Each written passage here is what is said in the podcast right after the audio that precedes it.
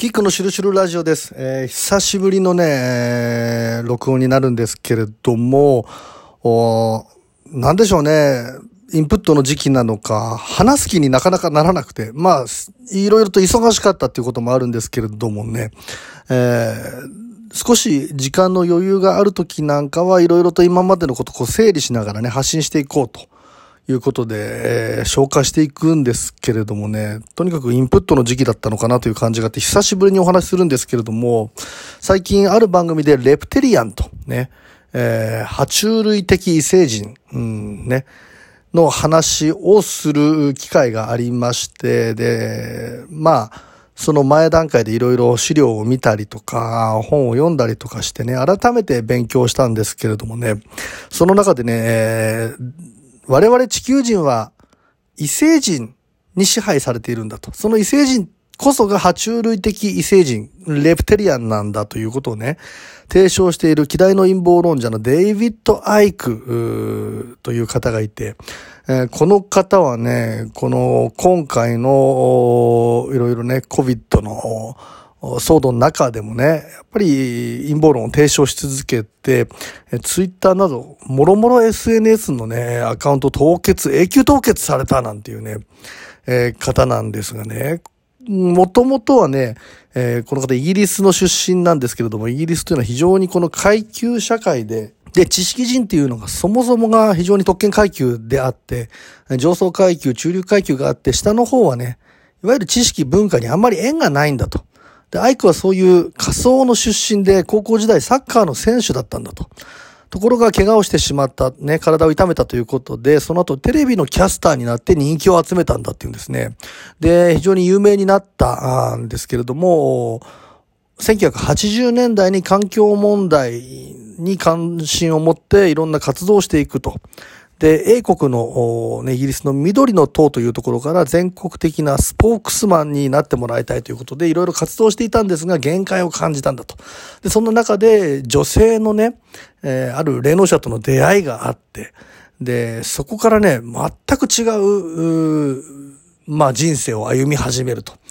え陰謀論でありながらまたスピリチュアルみたいな世界と融合しているね、えーで、様々な、まあ、あの、独自の知的な世界だったり、見解というものを構築してね、で、執筆活動なんかをして、多くの著述、本を出しているんだと。ところがですね、この陰謀論というものがね、もう、ものすごく馬鹿にされてね、で、英国ではね、イエス・キリスト気取りになってるみたいなことで変なこと言ってるやつだって言って、もう表を歩けないぐらいにボイコットされたんだと。で、アメリカで新しい場を求めてね、で、いろいろ活動してるうちに、まあ、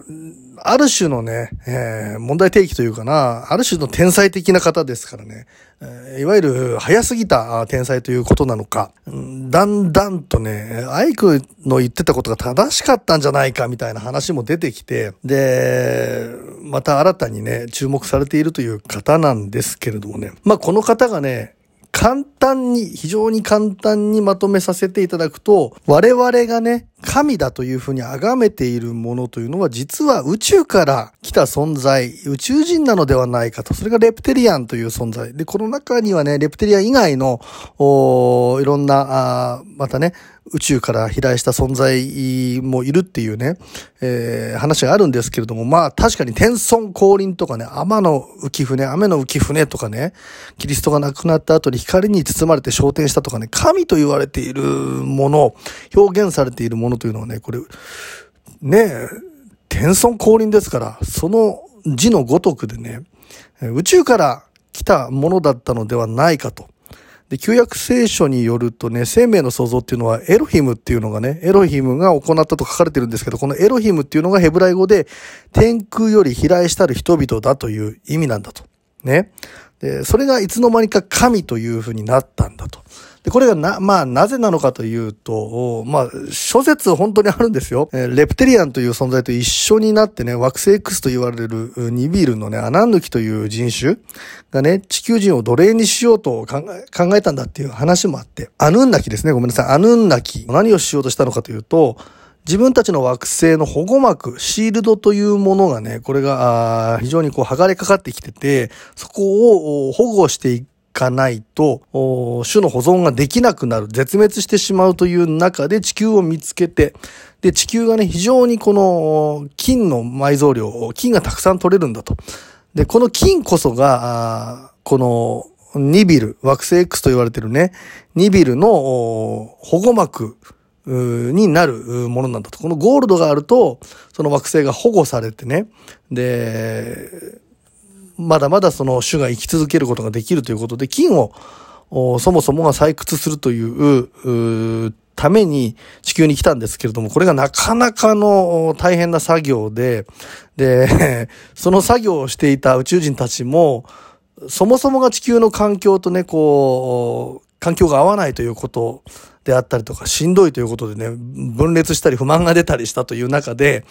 えー、遺伝子操作みたいなことでね、ある種の奴隷用ロボットみたいなことで、えー、作ったのが地球人なんだ。我々人類なんだと。このレプテリアンというものが、まあ、もともとね、まあ、アヌンナキと共にね、えー、地球人を奴隷化して支配しようとしていたという話なんですが、まあ、いわゆる我々が神としているものは異星人であってね、で、その異星人の神々の代理人としてね、超特権、もう本当に大きな権力階級というものがあって、えー、その下にね、えー、いわゆる家畜化された地球の原住民がいるんだと。で、そのさらに下には家畜にもされてない地球の原人というものがいて、これらはもう獣だからね、えー、もう皆殺しにせよと。ね。もしくは俺らの言うことを聞いて家畜人になりなさいという、こういうピラミッドを作って支配し続けてるというね、えー、話なんですよ。まあね、人類というものは、猿から進化したという話ありますけれども、進化論にはミッシンクリンクというね、えー、まあ不思議な空白というものがあって、我々の爪が伸びるとかね、毛が伸びるとかっていうことね、それから、まあなんでしょうね、笑いなんていうことも含めてなんですけれども、他の動物とちょっと違うんじゃないかな、なんていうことを見ていくと、どうやらね、進化論というものには過ちがあって、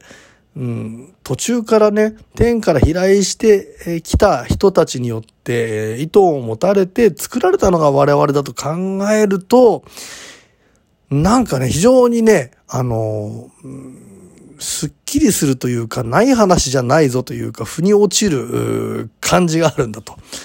で、えー、この宗教というものがそもそもなんで作られたかというとね、シュメール文明とか、あちらのあたりにね、えー、大きな宗教、一神教というものを作ることによって、人々の精神を監獄に入れるんだと。要するに簡単に言ったらばね、みんなが同じことを信じてくれたらば、簡単に支配できるんだと。ね。結局それがずっといろいろとこうね、あのー、まあ、人類が思いもよらない方向に進化していって、結局宗教があるからこそ宗教で対立して、あのー、まあ、喧嘩してる。ような状態というものが出てくるから、それに対して異星人も諦めてるというか、呆れてるっていう話があって、一度リセットした方がいいんじゃないかなんていう話をね、まあ持たれてると。まあ、今回のこのグレートリセットって言われてる流れもね、ひょっとしたらばレフテリアン側からね、そろそろこういう流れにしようか、もう一度支配し直して、管理しないといかんなという締め付けなのかね、わかりませんけれども、そういうようなね、部分で、宗教っていうもののそもそも作られた意図というのは、みんなに同じことを信じてもらって管理するためなんだと。ね。だから神様神様って言って、我々はね、いろいろとこう、まああの、それぞれの信仰があったりするのかもしれないけれども、実はそれらを作ってるのがそもそもが宇宙人であってね。で、その中で特に支配欲が強く我々をちゃんと管理していこうという太古の昔から、している存在というのがレプテリアン、爬虫類人的宇宙人なんだと。で、これらの主力基地というのがあってね、レプテリアンっていうのは今からですね、もう超昔の太古のね、おそらく紀元前2000年頃だと言われてるんですが、表面からは姿を消して、彼らの代理人というものを立ててね、えー、対人類の支配管理係みたいなものを作ったんだと。それがね、いわゆる今日まで続く秘密結社のことなんだと。で、これらの主力基地がイギリスの王室なんだっていう話がね、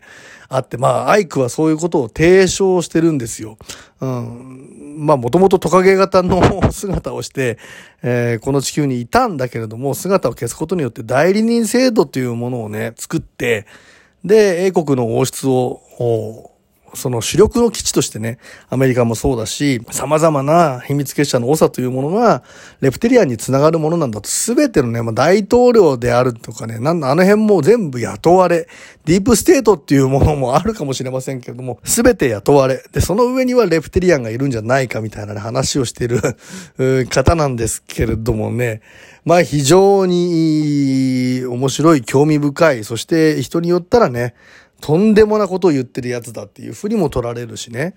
けれども、この人こそが天才なんだというような方もいて、その評価が二分してまたボロボロに叩かれてるっていうところも含めてね、僕はなんか非常に興味深い、無視することができない人だということで、改めていろいろね、えー、勉強してるんですけれどもね、次回はね、ちょっとそのレプティリアン的な思考というものはどういうものなのかという話、あなたの周りにもレプティリアンがいるかもしれないという話をしたいと思います。